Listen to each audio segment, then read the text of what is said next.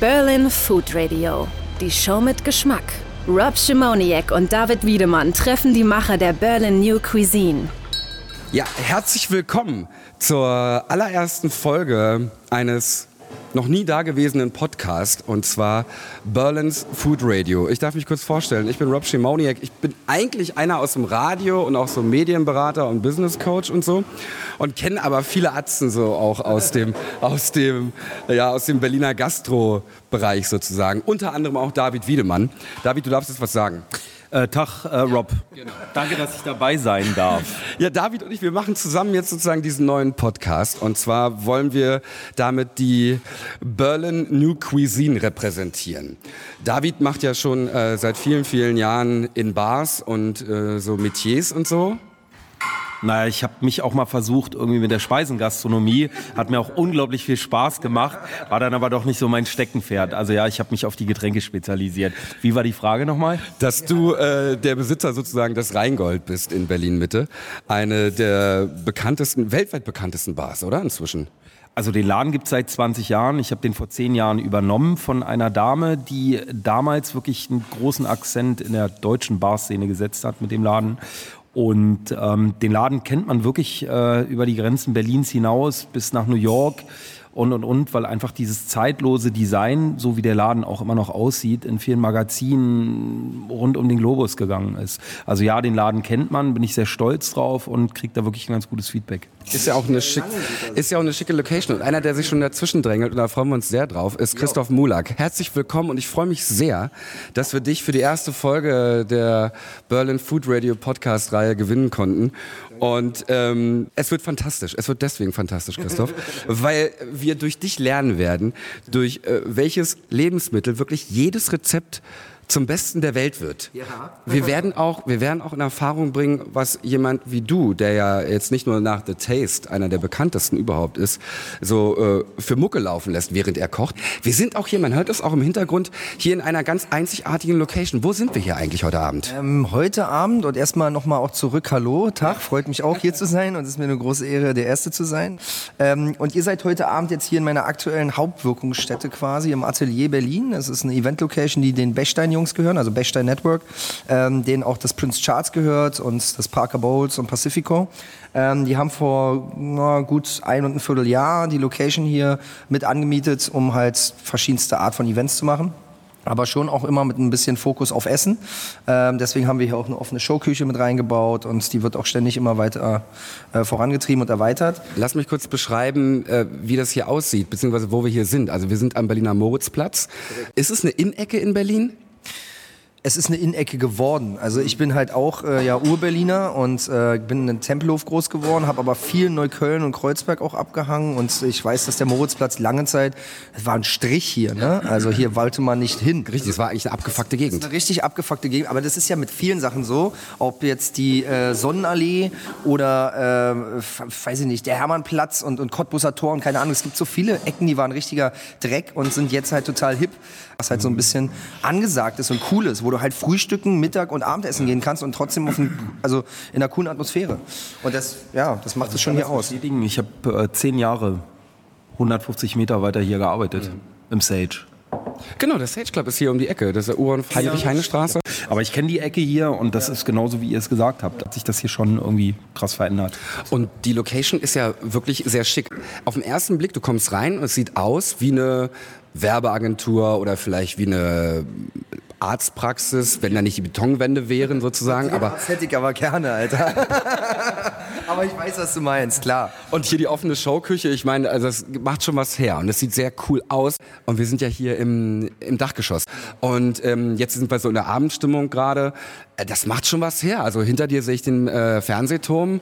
Das äh, mit der Loungebeleuchtung und dann hier so eine lange Tafel. Wir haben oftmals, also es kommt immer darauf an, wie der Event äh, gemacht wird. Ähm, es ist auch manchmal da ein DJ-Puls davor, dann wird dahinter halt mit einem Logo irgendwie auf die Wand äh, äh, gescreent.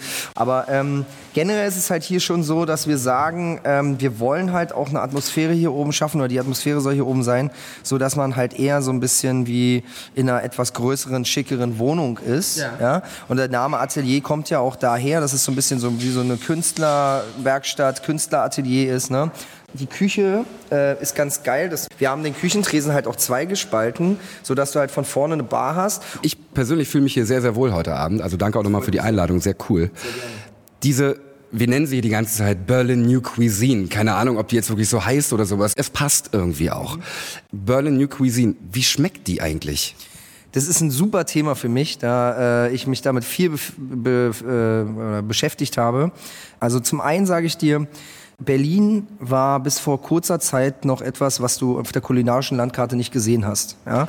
Wir hatten keine Esskultur ähm, und hier gab es, also wir haben einfach keine Ahnung von Essen gehabt, ne? wenn man es jetzt mal kulinarisch betrachtet. Ne? Unsere, unsere äh, äh Cuisine oder, oder Küche hat sich auf schwere, sehr fad weggekochte Gerichte eigentlich äh, äh, basiert und, und da war nichts großartig. Ähm, Dafür ist dann halt diese New Berlin, äh, Berlin Cuisine total gut gewesen oder ist jetzt total positiv für unsere Stadt, weil sie halt den ganzen einen Aufschwung gibt und wir da wieder auf die Landkarte kommen und wir sind jetzt mit, ich glaube, zwölf Sterne-Restaurants in Berlin, ähm, weit vorne in ganz Deutschland. Ähm, wir haben zwei Sterne-Restaurants, vier Stück hier. Wenn du halt Länder denn wie Frankreich, Spanien, Italien oder so nimmst ähm, und man über gutes Essen redet, dann würden, wird man auch ganz stark immer da erstmal nach dieser auch gehobenen Gastronomie gemessen. Ne? Und da war Deutschland halt einfach so in vereinzelt, guck dir Bayersbronn an im Schwarzwald, das kleine Drei-Sterne-Dorf, da gibt es halt drei Drei-Sterne-Restaurants auf engstem Raum und so. Und das war halt das Aushängeschild für Deutschland. Und jetzt kommen sie aber in eine urbane große Stadt, weißt du, und hier ist jemand wie Tim Raue, der halt einfach mal bei Chef's Table jetzt auftaucht und so den Millionen von Menschen sehen und so, der Ecken und Kanten hat und Berlin wirklich repräsentiert. So, ey, da sind wir echt so, wenn du das mit einem Flugzeug vergleichst, wir sind noch nicht mal abgehoben auf der, auf der Startfläche, ne? Da ist so viel Luft noch drauf. Wir haben so ein kleines Ballungsgebiet hier und die Stadt ist so groß, da ist so viel Luft noch nach draußen. Und man muss auch ehrlich gestehen, also ich kann an einer Hand abzählen in Berlin, jetzt immer noch, wo es Lokale gibt, die so einen eigenen Stil haben, dass man wirklich sagt, das ist ein Berliner Ding, als die meisten Restaurants, die auch sehr gut sind, aber die halt diesen Stil nicht in Berlin als Berliner geprägt haben, mhm. sondern die es vom Ausland her hier reingebracht haben. Und wie schmeckt sie jetzt aber, diese Berliner Küche, diese New Cuisine, dieses neue Exquisite, wenn man sich das anguckt? Das sind ja Riesenteller und dann ganz kleine Portionchen so, weißt du? Ja. Das sieht alles total geil aus. Hat diesen Berliner Charme aber auch noch mit dabei. Mhm. Und ähm, wenn du uns jetzt beschreiben kannst, Christoph, wie der Aushängegeschmack ist, was würdest du da sagen? Also für mich ganz klar würde ich sagen, dass der Aushängegeschmack sehr stark immer noch von orientalischen Aromen auch geprägt ist, dadurch, dass wir halt ganz viele hier auch Türken äh, haben und, und Araber, die halt hier auch die Kultur in der, in der Essszene ganz klar geprägt haben. Ähm, danach ganz stark gefolgt von, von asiatischen Aromen, egal aus welchem Bereich Asiens. Ähm, und dieser Mix daraus dann gepaart vielleicht mit, mit ganz einfachen, bodenständigen Grundprodukten, die halt einfach so auch dieses, dieses arm, aber sexy hier repräsentieren. Weil wir halt nicht hier mit Trüffel und Hummer arbeiten, sondern eher mit einer Steckrübe und Teltower Rübchen und einem Schwein irgendwie aus, aus, äh, ähm, aus Potsdam oder keine Ahnung wo. Ne? Das ist halt so, das ist das, was Berlin ausmacht. David, du als auch Berlin-Auskenner, nicht nur in der sozusagen Bar-Szene, sondern generell Gastro-Szene, ähm, wo würdest du sagen, ist ist so die New Berlin Cuisine angesiedelt. Was sind das für Läden eigentlich? Also jetzt haben wir den Laden von Christoph hier kennengelernt. Was gibt's noch? Also ich finde zum Beispiel ein Transit ist ganz weit vorne. Transit ist ein Laden in der Nähe vom Hackischen Markt. Also wenn man nicht aus Berlin kommt, da muss man Rosenthaler Straße. Rosenthaler Straße. Wir machen Radio für Berliner. Die wissen, wissen wo. Ich glaube, uns, die hören uns alle. Die hören uns alle. Nee, weil die wollen ja auch wissen, was hier so abgeht in der Stadt. Also Transit. Ich war da auch einmal. Das ist ein Laden, wo du viele kleine Portionen dir bestellen bestellen kannst. Tapas asiatisch. Ja, würde ich jetzt mal sagen. Ja. kleine Tapas, also kleine Gerichte halt zum Zusammenstellen in, in, auf einem großen Menü, was du halt in die Mitte stellst, im Family-Style dann teilst. Wenn wir, wenn wir wirklich über asiatisch neu interpretiert mit, mit europäischen Einflüssen sprechen, ist für mich ganz weit vorne ähm, ein Laden, der heißt Toka Rouge in der Torstraße. Den gibt es seit fast einem Jahrzehnt ja. Und da ist Gott und die Welt hingerannt und hat gegessen und sich davon inspirieren lassen, auch für zu Hause irgendwie mit den Einflüssen zu kochen. Aber wenn man mal ein bisschen in eine andere Richtung geht und guckt, dass man vielleicht andere Einflüsse, italienische Einflüsse mit asiatischen Einflüssen und deutschen kombiniert, ist zum Beispiel auch ein Pantry für mich ganz weit vorne, auch in Mitte. Ja, da haben wir neulich Hochzeits, äh, also nicht wir beide, David, sondern meine Frau und ich, wir haben einen Hochzeitstag gefeiert und ich kannte den Laden vorher gar nicht und dachte so, erstmal, geil die Location, Pantry, ähm, weil es ja so mitten in der Touri-Ecke ist von Berlin. Also das ist äh, Friedrichstraße, Ecke äh, Torstraße. Na, ja, Tor, Oranienburger, Friedrichstraße, in dem Circle. Und du kommst da rein und es war halt im Sommer und ähm, oder Spätsommer und wir sind erstmal durch den Laden gegangen und die haben da so krasse so Sessel wie aus so an- alten Humphrey Bogart Filmen und so und dann sind wir halt in diese Terrasse rein und dieses meine Frau hatte äh, Rips vom Feinsten. Also einfach also Pantry kann man definitiv empfehlen. Definitiv empfehlen. Okay, Christoph, was sagst du jetzt? Also ähm, fangen wir mal wieder an in der gehobeneren Richtung, was ich ja vorhin gesagt habe. Ist auf jeden Fall einer der Namen, der unbedingt, ohne kein Wenn und Aber, ähm, genannt werden muss. Billy Wagner und Micha Schäfer vom Nobelhart und Schmutzig. Ähm, die beiden haben einen komplett eigenen Stil entwickelt für regionale Berliner Küche, setzen sich unfassbar stark mit dieser Thematik aus, auseinander, ähm, wie man es halt auch so aus den skandinavischen Restaurants wie im Noma und so kennt, dass man den Kreis seiner Produzenten sehr eng hält und, und im näheren Umgebung irgendwie guckt. Gleichzeitig aber die Art und Weise des Restaurants, wenn man da reinkommt, so unfassbar on time ist und, und zeitgemäß und, und urban, weil das ist halt ein Restaurant, du siehst es von außen nicht, es ist näher von der Friedrichstraße, da, da hängt irgendeine Puppe im, im Schaufenster und da musst du klingeln und dann sind da irgendwie so äh, äh, Fotos und draußen sind halt auch so Aufkleber mit keine Kamera, keine Hunde und dann aber auch ein Aufkleber, auch keine P NPD und so. Also die sind halt mega gut, die Jungs, ne? und dann kommst du da rein und da ist halt ein Restaurant, was halt von vorne bis hinten durchgestylt aussieht, aber nur mit deutschen ähm, ähm, Materialien, fast nur regionale Materialien, ob das die deutsche Eiche ist, die an dem Tresen verarbeitet wird. Ähm, wenn man dann wieder in diese kleinere Bistronomie-Sache geht äh, und sagt so, modernere, kleinere Sachen sind für mich die Jungs vom Industry Standard auf jeden Fall total wegweisend gewesen in Berlin auf der Sonnenallee. Ist halt eine Ecke, die kannte ich noch von damals, da habe ich mich auch nicht hingetraut, weißt du, da wurdest du mit einem Ziegelstein beworfen, wenn du zu laut Hallo gerufen hast. Ähm, und jetzt laufen da die Hipster rum und so, weißt du, und das ist halt alles total angesagt und, und die Weserstraße, überall Bars und bla. Aber die Industry Standard Jungs, die halt jetzt auch mittlerweile drei Läden haben, die halt so dieses Bistronomie-Ding total geprägt haben. Ähm, Toulouse-Lautrec in der Fichtestraße. Auch mega krasse äh, Leute, einfach der Maximilian in der Küche ist halt echt ein Tier, der, der schiebt da Sachen raus aus der Küche alleine so, wo du dir denkst, so, oh, Alter, es ist einfach so geil und so lecker.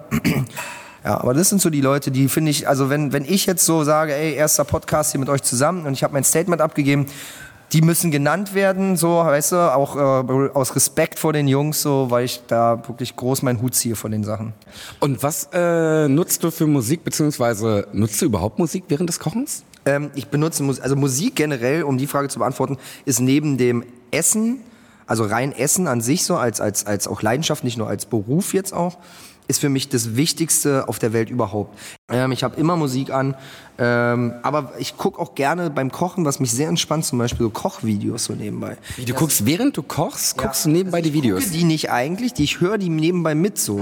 Also zum Beispiel hier Anthony Bourdain, den kennt man ganz gut eigentlich, der macht diese Sendung No Reservations. Ähm, auch ein Koch, der früher mal irgendwie heroinabhängig war, dann Buchautor geworden ist, bla bla bla.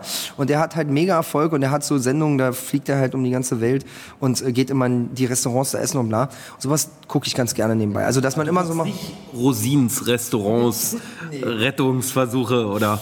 Nee, tut mir leid. Also, Stelle, wo ihr lachen sollt. Aber wenn wir jetzt mal so drei, drei, also meinetwegen drei Stilrichtungen oder vielleicht auch drei Interpreten, während du kochst jetzt so Mucke, Ja. sag mal drei. Boah, also wenn ich, wenn ich Gas geben muss und so ein bisschen, äh, äh, ja, wirklich halt einfach so auch ein bisschen in der Scheiße bin und ich brauche halt irgendwie von hinten mal so einen Druck, ähm, dann höre ich mir echt sehr gerne so Katermucke, also Dirty Döring an, das ist so richtig Berliner Untergrund äh, aus Katerholzig, Bar 25 so, äh, feiere ich sehr. Ähm, wenn es mal ein bisschen Elektro, ja, wenn wenn ich es ein bisschen chilliger brauche und das ist so, ich habe die Zeit noch gut im Griff und es ist schönes Wetter draußen, dann höre ich sehr gerne Kings of Convenience. So sehr smooth Musik höre ich auch wahnsinnig gerne im Urlaub.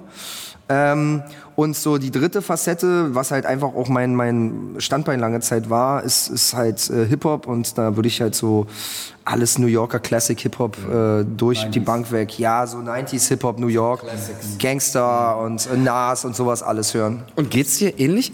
Vielleicht wie mir, weil wenn ich, also ich bin Hobbykoch. Ich mache halt für die Familie irgendwie, ich bin bei uns in der Familie bin ich der Koch. Und bei mir ist es so tatsächlich, ich mag sehr gerne Jazzmusik. Wenn ich Jazz anmache und dann koche, dann schmeckt es anders, als wenn ich ein Common-Album anmache. Dann schmeckt es einfach anders. Keine Ahnung warum. Muss ich, also glaube ich wirklich daran auch, dass Musik einen sehr starken, also mit einer der stärksten Empfindungen, also Emotionen in einem Menschen auch hervorrufen können. Das merkst du bei allen möglichen Dingen. Also ich sag mal, nimm dir, stell dir mal vor, du würdest wirklich ohne Musik äh, äh, so leben.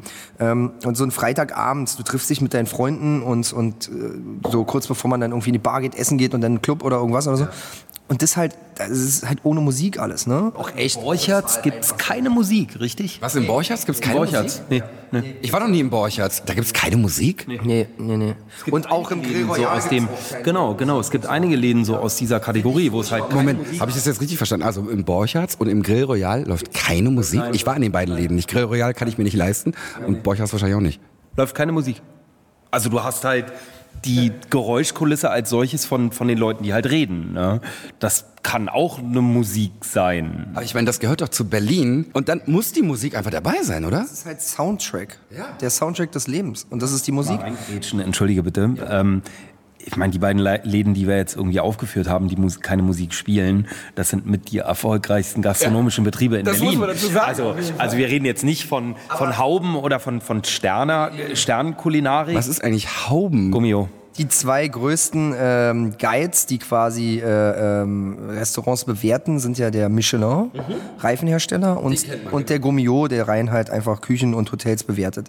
Und beim Michelin kriegst du halt Sterne und beim Gummio kriegst du Hauben oder Punkte. Genau. Aber ich möchte auch da noch mal ganz, ganz äh, kurz äh, das richtig rücken. Also für mich war das einfach nur so ein Beispiel dafür, wie weit wir jetzt heutzutage sind in Berlin, wenn man es mit der Welt vergleicht.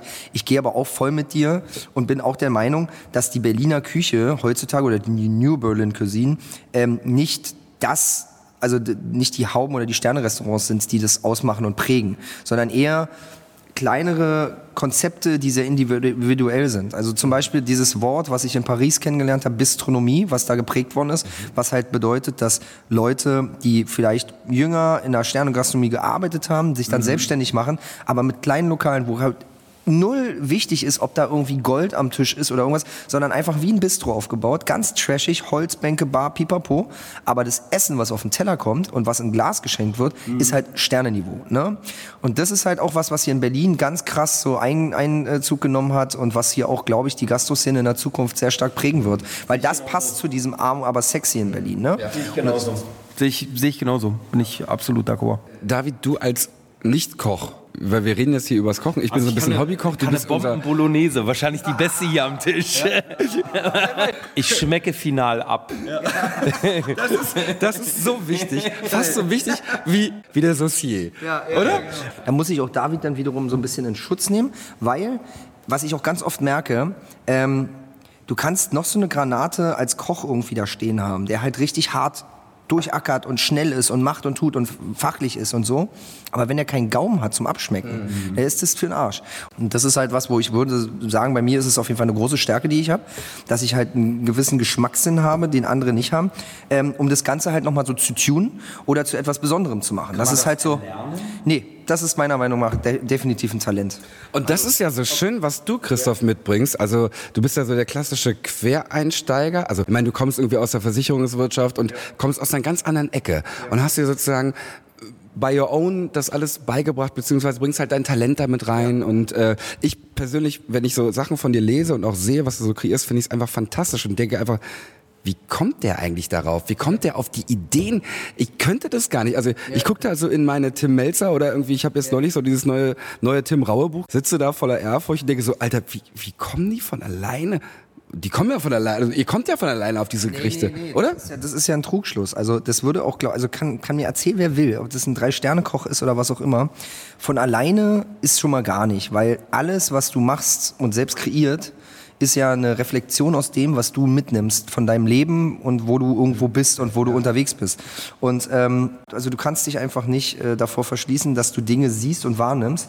Und wenn du mich fragst, woher ich denn halt das oder wie ich mir das ausdenke und so, sage ich ganz klar, das sind die Einflüsse, die ich durch mein tägliches Leben nehme. Essen gehen, reisen gehen. Ich ich bin zum Beispiel jemand, ich habe ich hab zwei Schränke zu Hause voll mit Kochbüchern, ja, aber ich lese sie nicht. Ich gucke mir diese Bücher an. Ich lese keine Kochbücher. Ich gehe da nicht rein und sage so, so, jetzt heute möchte ich aber mal irgendwie gucken, wie äh, das und das geht und bla, und dann gucke ich doch mal in dem Buch und, und gucke mir das Rezept raus. Das ist nicht mein Also das Style. wäre beiden praktisch, sondern du guckst dir die Bilder an und lässt dich davon inspirieren. Genau, voll. Wie ist denn das eigentlich bei dir, Rob? Gib du doch mal irgendwie eine Reflexion von dir, wie bei dir zu Hause gekocht wird, wie wirst du inspiriert? Wer ist dafür verantwortlich, irgendwie mal was Neues irgendwie zu entwickeln? Ja, oder, oder, also oder? Neues gibt's schon mal Oder gar gibt's nicht. nur Spiegelei mit, äh, mit, mit Blattspinat? Nee, oder? also was ich, was ich zum Beispiel Gericht übrigens nur mal nebenbei gesagt, das könnte ich einmal die Woche fressen, ja? Und ich, will, äh, und ich liebe solche Sachen. Ich liebe so dieses Traditionelle und ich liebe so dieses Bodenständige, weil du auch meintest, David, von wegen Bolognese und äh, ich habe so für mich entdeckt so Pasta alla Rob, wo ich so meine eigene Tomatensauce mache mit und auch immer anders. Sie schmeckt auch immer anders. Sie schmeckt immer anders. in Progress nennt man das. Work in progress. Sehr gut gesagt, Christoph. Und es ist so bei mir, und da schließt sich jetzt tatsächlich der Kreis unserer ersten Podcast-Folge von Berlin Food Radio. Bei mir das Wichtigste. Es ist das alltäglichste Lebensmittel, was ich auch liebe, was ich auch immer reinmache. Bier. Das ist vielleicht bei dir so Bier. Bei dir ist es Bier. Siehst Habe ich so einen fetten Bierbock? Nein, so viel habe ich nicht. Christoph, bitte sag es selbst. Welches Lebensmittel ist Versüßt das Leben und Ja. alles schöner. und, und ist das Wichtigste sozusagen auch für dich in deiner Küche? Butter. So einfach ist es. Es ist die Butter, die Basis für alles. Und wenn ich zum Beispiel koche, dann ist die Butter mit noch ein bisschen Olivenöl. Und dann bin ich glücklich. Und dann kann ich darauf alles machen. Einfacher, viel einfacher, passt mal auf. Und das habe ich bei einem Italiener gesehen. Und das war für mich wirklich wegweisend, ja. Ich habe mir manchmal so gedacht, wenn du so, das, so, so, eine, so eine Ravioli oder so siehst, die in so einer cremigen Soße da irgendwie so vor sich hinschwimmen und da ist dann so ein Salbeiblatt oder irgendwas und so, und denke ich mir so, oh, was ist das für eine Soße?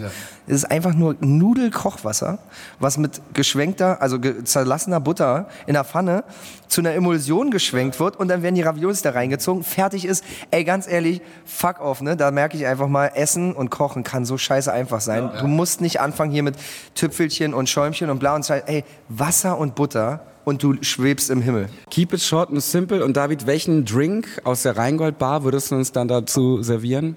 Zu welchem Gericht jetzt? Äh, Alles mit Butter und Olivenöl und ein bisschen Soße. Ja, entweder also einen hervorragenden äh, Wodka Red Bull. In dem Sinne haben wir alles verkackt. Berlin's Food Radio, die erste Folge mit Christoph Mulak, David Wiedemann auch mal wieder dabei. Ich bin Rob Schimoniak und ich hoffe, ihr habt ein bisschen was mitgenommen und habt ein bisschen was, ähm, ja, sozusagen mitentdeckt auf der Reise durch diese New Berlin Cuisine. Und Jungs, ich danke euch vielmals. Danke für diesen hervorragenden Wein und ähm, äh, wir werden auch eine Galerie erstellen. David macht mit seiner Nikon-Kamera auch fantastische Fotos. Die ganze Zeit, Alter. Hier Leute, Ja. es ist, als ob so ein Japaner Jungs, rumläuft. Hier die ganze Zeit. Christoph, danke dir vielmals. Danke dir. Sehr Danke. geil. Und David, wir sehen uns dann beim nächsten Mal. Wo sehen wir uns dann da? Hauste. Ähm, ja, schauen wir mal. Schauen wir mal. Wir halten euch auf jeden Fall auf dem Laufenden und äh, danke fürs Zuhören. Und? Wie hat's geschmeckt? Bis zur nächsten Folge. Berlin Food Radio. Der Podcast über die Berlin New Cuisine mit Rob Schimoniak und David Wiedemann.